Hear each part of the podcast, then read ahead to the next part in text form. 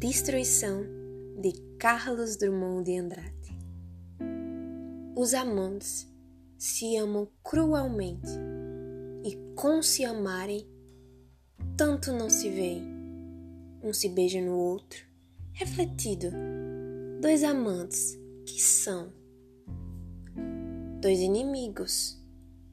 Amantes são meninos estragados pelo mimo de amar e não percebem quando se pulverizam no enlaçar-se e como o que era mundo volve a nada.